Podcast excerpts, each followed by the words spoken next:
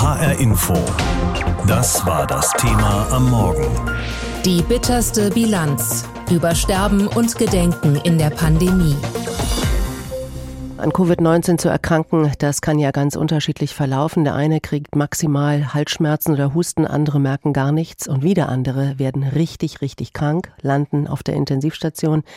Und die Bilder, die man in den letzten Wochen von solchen Stationen sehen konnte, sind wirklich erschreckend. Auf dem Bauch ausgestreckt liegen die Menschen da beatmet in der Obhut von Ärzten und Pflegekräften, die an die Grenze ihrer Belastbarkeit angekommen sind. Nicht nur die Betreuung der Covid-Patienten ist es schwere, Sie alle müssen ja auch noch den Angehörigen beistehen und ihnen eben auch oft genug sagen, dass man nichts mehr machen konnte. Wie viel Kraft kostet es eigentlich, seit einem Jahr gegen die Pandemie zu kämpfen? Es ist einfach nur Erschöpfung und man ist einfach nur fertig. Das, das geht einfach nicht spurlos an einem vorüber. Rückenschmerzen, Schulter, Nacken ist verspannt. Da sind wirklich auch sehr viele verstorben. Das war auch sehr belastend für uns alle. Es ist momentan einfach dieser Marathon, den wir laufen, der das einfach wirklich anstrengend macht. Olga Czamkin und Maria Wehreschild arbeiten seit gut einem Jahr da, wo die Pandemie ihre tödliche Macht zeigt. Olga Czamkin ist Krankenpflegerin auf der Covid-Station im Krankenhaus Gelnhausen. Maria Wehreschild leitet die Infektiologie in der Uniklinik in Frankfurt. Sie beide kämpfen seit zwölf Monaten um Menschenleben. Und derzeit kommen wieder mehr Covid-19-Patienten auf ihre Station. Für Professorin Wehreschild ist das wie ein Déjà-vu. Es erinnert sie an die schlimmsten Tage der zweiten Welle um Weihnachten. Da hatten wir sehr viele Bewohner aus Pflegeheimen und äh, da sind wirklich auch sehr viele verstorben. Das war auch sehr belastend für uns alle. Ich glaube, im Moment ist es sehr schwer für die Kolleginnen und Kollegen auf den Intensivstationen, wo einfach auch die äh, Mortalitätsraten sehr hoch sind und äh, man jede Woche Tote zu beklagen hat. Und das, das geht einfach nicht spurlos an einem vorüber. Und doch, sagt die Ärztin, ist es wichtig, sich ein Stück weit abzugrenzen vom Leiden und Sterben, um sich selber zu schützen. Weil es einen sonst emotional zu sehr mitnimmt und man dann die Patienten auch nicht mehr so gut versorgen kann, wenn man sich in jedem Fall zu stark involviert. Das heißt aber natürlich nicht, dass wir keine Empathie mehr für die Patienten haben. Aber man muss sich irgendwo auch abgrenzen für die eigene Gesundheit. Nicht einfach, wenn Menschen gehen, die die Frauen tagelang, wochenlang begleitet haben. Nicht einfach, wenn dann ein Angehöriger kommt, um Abschied zu nehmen. Nur dann, erzählt Olga Czamkin, ist ein Besuch möglich. Natürlich nur mit voller Schutzausrüstung. Wir begleiten sie raus und rein. Wir lassen ihn auch den Moment beim Patienten alleine. Wir stehen da nicht Wache daneben. Die können ihren intensiven Moment alleine nutzen. Und äh, wir bleiben aber auch dabei, wenn das jemand wünscht. Das kommt dann auch mal vor. Und ansonsten begleiten wir sie nach äh, draußen und nach drinnen, damit sie eben auch jetzt nicht noch durch das Papier lesen müssen, in welcher Reihenfolge sich, sich die Schutzkleidung ausziehen müssen, sondern wir machen es dann einfach zusammen, weil die ja dann in dem Moment auch gar keinen Kopf dafür haben. Und das ist auch verständlich und ist auch in Ordnung. Sterben und Abschied nehmen. Natürlich gehört das zur Arbeit einer Pflegerin oder einer Ärztin, aber seit einem Jahr sind die Dimensionen einfach ganz andere, sagt Maria Wehreschild. In Anbetracht der schieren Masse an Patientinnen fühlt sie sich manchmal hilflos ausgeliefert. Eine gute Versorgung könne sie in der Uniklinik immer leisten, aber für wie viele? Es sind die Grenzen der Leistungsfähigkeit, die ihr Sorgen machen. Wenn Ärzte und Pfleger an ihre Grenzen kommen, vom Leben und Sterben auf einer Intensivstation mit Covid-19-Patienten, Stefan Bücheler berichtete. Und die aktuelle Zahl heute liest sich so 79.628. So viele Menschen sind seit Ausbruch der Pandemie an oder mit Covid-19 bei uns in Deutschland gestorben. Und hinter jedem dieser Fälle steckt ja eine Geschichte, eine Biografie. Da sind Menschen, die trauern und im schlimmsten Fall konnten sie noch nicht einmal richtig Abschied nehmen, weil viele eben die diese Krankheit nicht überlebt haben, einsam gestorben sind, isoliert oder auf Intensivstationen, wie wir eben auch gerade gehört haben. Am Sonntag will man nun erinnern. Bundespräsident Frank-Walter Steinmeier hat zur zentralen Gedenkfeier eingeladen und im ganzen Land sollen die Fahnen auf Halbmast hängen. Ute Frevert ist Historikerin am Max-Planck-Institut in Berlin, ihr Bereich die Geschichte der Gefühle. Ich habe sie gefragt, so eine zentrale Gedenkfeier, kann die den vielen Hinterbliebenen überhaupt gerecht werden? Es ist ja zunächst mal ein Novum in der Geschichte der Bundesrepublik, dass eine solche zentrale Gedenkfeier ausgerichtet ist für Menschen, die nicht im Krieg gestorben sind. Das kennen wir. Also äh, Volkstrauertag, daran haben wir uns seit 100 Jahren gewöhnt. Der wird jedes Jahr begangen und da erinnert man sich an die Toten, die für Deutschland sozusagen äh, in den Krieg geschickt worden sind, von Deutschland in den Krieg geschickt worden sind und dann auch als äh, Tote von den Mitgliedern dieser Nation betrauert werden sollen, müssen, dürfen.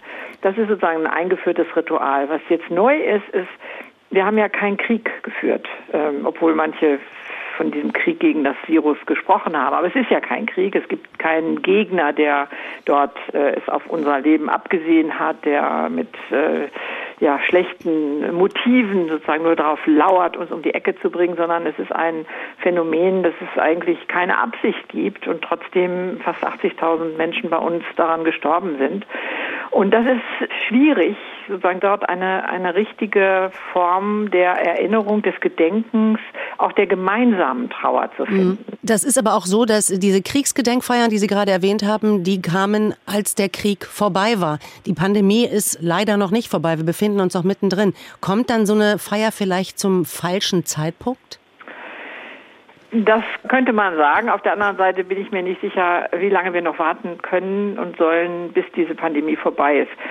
Es hat natürlich auch so ein bisschen was davon, Leute, deutsche Bürgerinnen und Bürger, fasst euch mal einfach äh, an die Hand und denkt gemeinsam an die Toten und seid nicht nur noch in euren eigenen äh, mehr oder weniger dramatischen, aber meistens auch relativ undramatischen Verhältnissen befangen, sondern erinnert euch an die, die wirklich Opfer dieser Pandemie gewesen sind. Und das sind äh, diejenigen, die jetzt nicht mehr unter uns sind. Und dieses Können, diese Möglichkeit, dass auch ich betroffen gewesen wäre, dass auch meine Verwandten, meine Eltern daran hätten sterben können, das ist, glaube ich, sozusagen der Sinn dieser ganzen Veranstaltung. Man kann, wenn man böse ist, sagen, ja, das ist ein Akt politischer Pädagogik.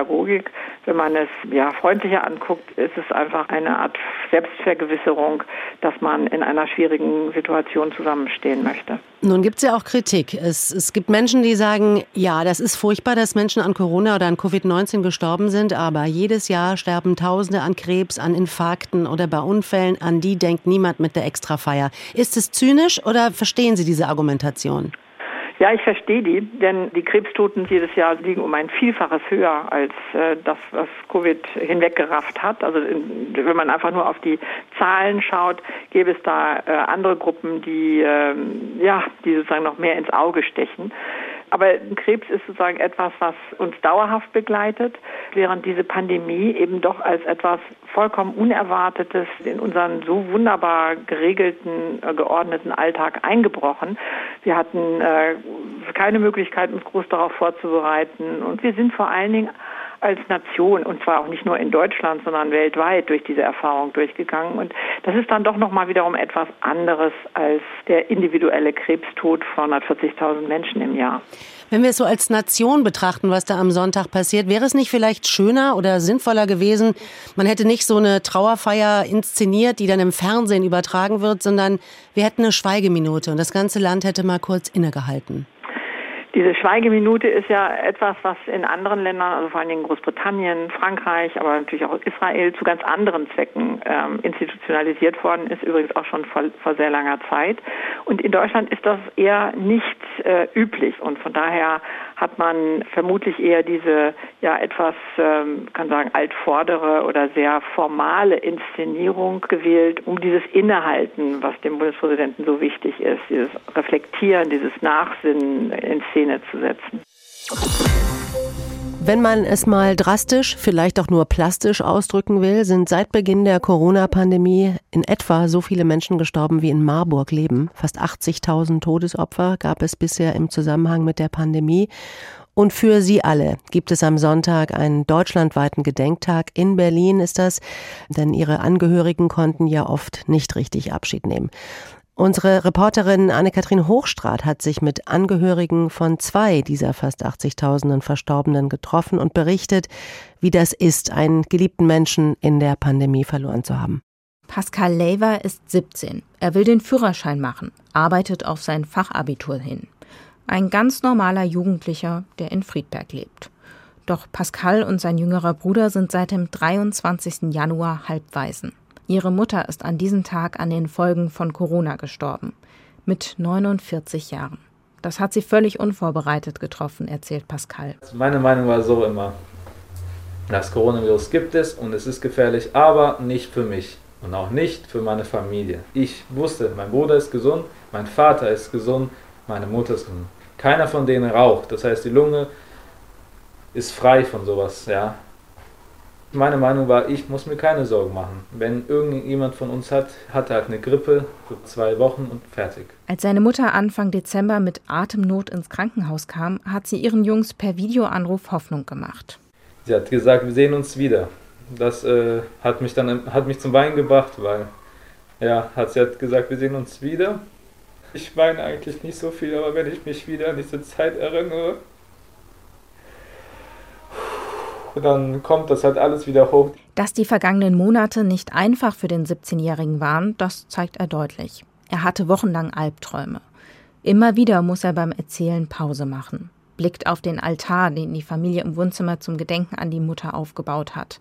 Darauf Bilder einer lebenslustigen Frau mit dunklen Locken. Die Trauer ist nach knapp drei Monaten noch nicht vorbei. Doch es gibt inzwischen gute und schlechte Tage. Auch Carmen Lengin aus Maintal trauert. In ihrem Wohnzimmer steht das weiße Holzkreuz, das bis vor kurzem noch auf dem Grab ihres Vaters stand. Ihr Vater ist am 9. Dezember in einem Pflegeheim an Corona gestorben. Das hätte nicht so kommen müssen, denn eigentlich war der 82-Jährige noch fit, sagt sie. Er ist halt alt, aber er wäre jetzt nicht gestorben. Definitiv wäre er nicht gestorben. Jetzt noch nicht. Carmen Lengin macht dem Pflegeheim schwere Vorwürfe. Denn wie konnte es überhaupt dazu kommen, dass ihr Vater trotz Quarantäne erkrankte? Lange hat sie mit sich gerungen. Sie hatte ihm versprochen, da zu sein, wenn er sie braucht, und durfte wegen der Auflagen erst dazu kommen, als er nur noch schwer atmen konnte. Fand ich sehr schlimm, weil ich habe es meinem Vater ja versprochen. Weil ich habe immer zu ihm gesagt, ich lasse dich nicht alleine. Und dann komme ich hin und ich kann nicht mehr mit ihm sprechen. Man denkt ja dann immer, okay, er hört einen. Er hört es, das redet man sich ein. Ob es denn auch wirklich so ist, weiß man ja nicht. Ne? Aber das fand ich schon schlimm. Ja. Mittlerweile geht es. ist ja jetzt schon ein bisschen Zeit her. Den Tod ihres Vaters kann sie nicht rückgängig machen. Aber sie wünscht sich, dass die Pflege zukünftig besser aufgestellt ist. Denn das sollte aus ihrer Sicht eine Lehre aus der Pandemie sein. Ein Gedenktag, so wie jetzt am Sonntag, sei eigentlich eine gute Idee, sagt sie. Allerdings findet sie es noch zu früh dafür. Pascal Lever sieht die Bemühungen dagegen vor allem als nette Geste. Es ist eine schöne Sache, ein Zeichen von Respekt, sage ich mal. Kann man machen, ja. Aber im Großen und Ganzen bring, bringt das halt diese Person nicht zurück. Es ist halt nur ein Zeichen von Respekt für ein paar Minütchen und das war es dann wieder. Diesen Respekt wünschen sich die Angehörigen von Corona-Todesopfern auch aus der Gesellschaft. Viele Menschen sollten daran arbeiten, wie sie über Corona sprechen, erklärt der 17-jährige Pascal. Corona begleitet uns jetzt schon so lange und viele Menschen hat die Krankheit erwischt mit unterschiedlichen Verläufen und viele mussten von ihnen ja auch vielleicht das Schlimmste erleben, dass jemand, der ihnen nahestand, an Covid-19 gestorben ist. Am Sonntag will Bundespräsident Steinmeier dieser fast 80.000 Toten in Deutschland gedenken. Es soll ein Tag der Erinnerung sein und, und das ist ihm ganz wichtig, es soll auch ein Tag für all diejenigen sein, die ihre Verstorbenen weder begleiten noch sich später richtig von ihnen verabschieden konnten. Vor allem die Schwächsten Schwächsten, die alten Menschen in Heimen oder in Krankenhäusern, starben ja oft allein, denn selbst Sterbebegleitung, wie beispielsweise in einem Hospiz, war und ist in der Pandemie schwierig bis kaum möglich. Oder doch nicht? Ich habe mit Andrea Weyand gesprochen. Sie ist eine sogenannte Palliativpflegekraft. Also sie pflegt und begleitet Sterbenskranke beim Hospizverein Auxilium in Wiesbaden und betreut auch rund 70 Ehrenamtliche, die Betroffene vor ihrem Tod begleiten und eben nicht nur im Hospiz oder im Pflegeheim, sondern gerade auch zu Hause. Frau Weyand, wie sehr hat sich Ihre Arbeit durch die Pandemie mit all ihren Einschränkungen verändert? Ja, also es ist so, dass seit einem Jahr im Prinzip, seit letztem März, sich das sehr verändert hat. Als Hintergrund immer wieder die angepassten Veränderungen der Corona-Verordnungen, die ja in jedem Bundesland gültig sind und das war schon im letzten Jahr erstmal sehr schwierig. Im April, Mai, im Juni, Ende Juni ging es dann wieder langsam los. Besonders eben zu Hause haben wir Begleitungen gehabt und auch vermehrte Anfragen. Und in den Altenheimen war es auch sehr dürftig. In den Krankenhäusern haben wir bis dato überhaupt keine Begleitungen mehr mhm. Können. Sie sagen, Sie haben das immer natürlich so unter den Schutzauflagen, wenn es denn überhaupt möglich war, gemacht. Kann man denn Nähe aufbauen? Weil das müssen Sie ja, äh, wenn man eine Maske trägt und Abstand halten muss und eigentlich berühren auch verboten ist? Ja, auf jeden Fall. Also wir haben trotzdem ähm, Nähe aufbringen können. Natürlich die Ehrenamtlichen tun das auch sehr gerne, weil es einfach eine Herzensangelegenheit ist von vielen. Und wir haben auch viele langjährige Ehrenamtliche, äh, aber auch die neuen. Es sind auch nach wie vor immer genügend Ehrenamtliche bereit, Begleitungen durchzuführen es ist natürlich anders, ne? also mit Maske und Abstand im Raum, aber trotzdem, es ist jemand da, auch häufig für die Angehörigen ein Ansprechpartner zusätzlich. Ja. Ich kann mir das aber auch äh, sehr schwer vorstellen, also dass es sehr schwer ist für die vielen Ehrenamtlichen, dass die vielleicht auch gar nicht so sehr die Angst davor haben, oh, ich könnte mich hier irgendwie anstecken oder sonst was, sondern dass sie eher Sorge haben, vielleicht ja Unruhe in die Familie zu bringen, da wo eh schon ein Mensch sterbenskrank ist, dass man das Gefühl hat, oh, hoffentlich bringe ich nicht das Virus rein oder so. Hemmt das nicht total bei der Arbeit? Nein, würde ich jetzt nicht sagen. Also es ist natürlich äh, mit Ängsten verbunden, aber wir machen das auch so bei uns in der Einrichtung, dass wir jetzt schon seit Anfang März dreimal wöchentlich für die Ehrenamtlichen Schnelltests anbieten, um da eine gewisse Sicherheit zu geben. Und viele haben schon die Erstimpfung oder manche auch schon beide Impftermine gehabt. Und auch im vergangenen Jahr war das auch so, dass trotzdem, ähm, es beruht ja auf Freiwilligkeit und die einen oder anderen haben sicher gesagt, ich möchte jetzt nicht begleiten, weil mhm. das ist für mich zu unsicher. Aber es gab, wie gesagt, immer genügend, die doch bereit waren, unter den Bedingungen äh, zu begleiten. Ja, Sie haben jetzt äh, wiederholt die Angehörigen so betont. Ich denke, mhm. das ist ein ganz wichtiger Punkt, dass es gar nicht so sehr nur um die Begleitung der sterbenskranken Menschen geht, sondern gerade um die Angehörigen. Was haben die denn so berichtet? Wie haben die das erlebt mit einem kranken Angehörigen zu Hause und dann noch die Pandemie? Ja, das ist natürlich schrecklich, ja. Also das ist äh, absolut eine ganz neue Situation und auch sehr enttäuschend und traurig. Aber wie gesagt, die Ehrenamtlichen sind dann doch ähm, auch eine große Stütze, ja, dass es da einfach ist, der ist mal, der mal zuhört, dann kann der Angehörige mal andere Dinge tun, also zum Beispiel mal einen Einkauf in Ruhe erledigen oder mal einen Arztbesuch machen oder äh, einfach nur mal rausgehen, um ein bisschen so den Kopf frei zu bekommen. Frau Weyand, am äh, Sonntag hat der Bundespräsident zu einer Gedenkfeier nach Berlin geladen. Viele Angehörige werden dorthin fahren und natürlich auch ähm, Politikerinnen und Politiker. Einfach mal innehalten, das ist so sein Thema, innehalten und der Toten der Pandemieopfer zu gedenken. Wie finden Sie das? Ja, total gut. Also ich finde, wir müssen viel mehr über die Menschen reden, die wirklich ähm, schwer erkrankt sind an äh, Covid-19 und auch verstorben sind. Wunderbar, dass es diesen Gedenktag gibt. Sagt Andrea Weyand vom Hospizverein Auxilium in Wiesbaden. Sie findet es also wunderbar, dass am Sonntag der Bundespräsident eingeladen hat zu dieser Gedenkfeier. Wie machen das eigentlich andere europäische Länder? Wie gehen Sie mit dem Gedenken an die Covid-Opfer um? Wir haben uns umgehört in Frankreich, in Italien und in Spanien. Spanien hat seinen großen Moment öffentlicher Trauer schon gehabt im vergangenen Sommer. Für die bis dahin 30.000 Corona-Toten hat es damals einen Staatsakt gegeben. Eine würdige, eine bewegende Feier mit 400 Gästen, darunter EU-Ratspräsidentin von der Leyen.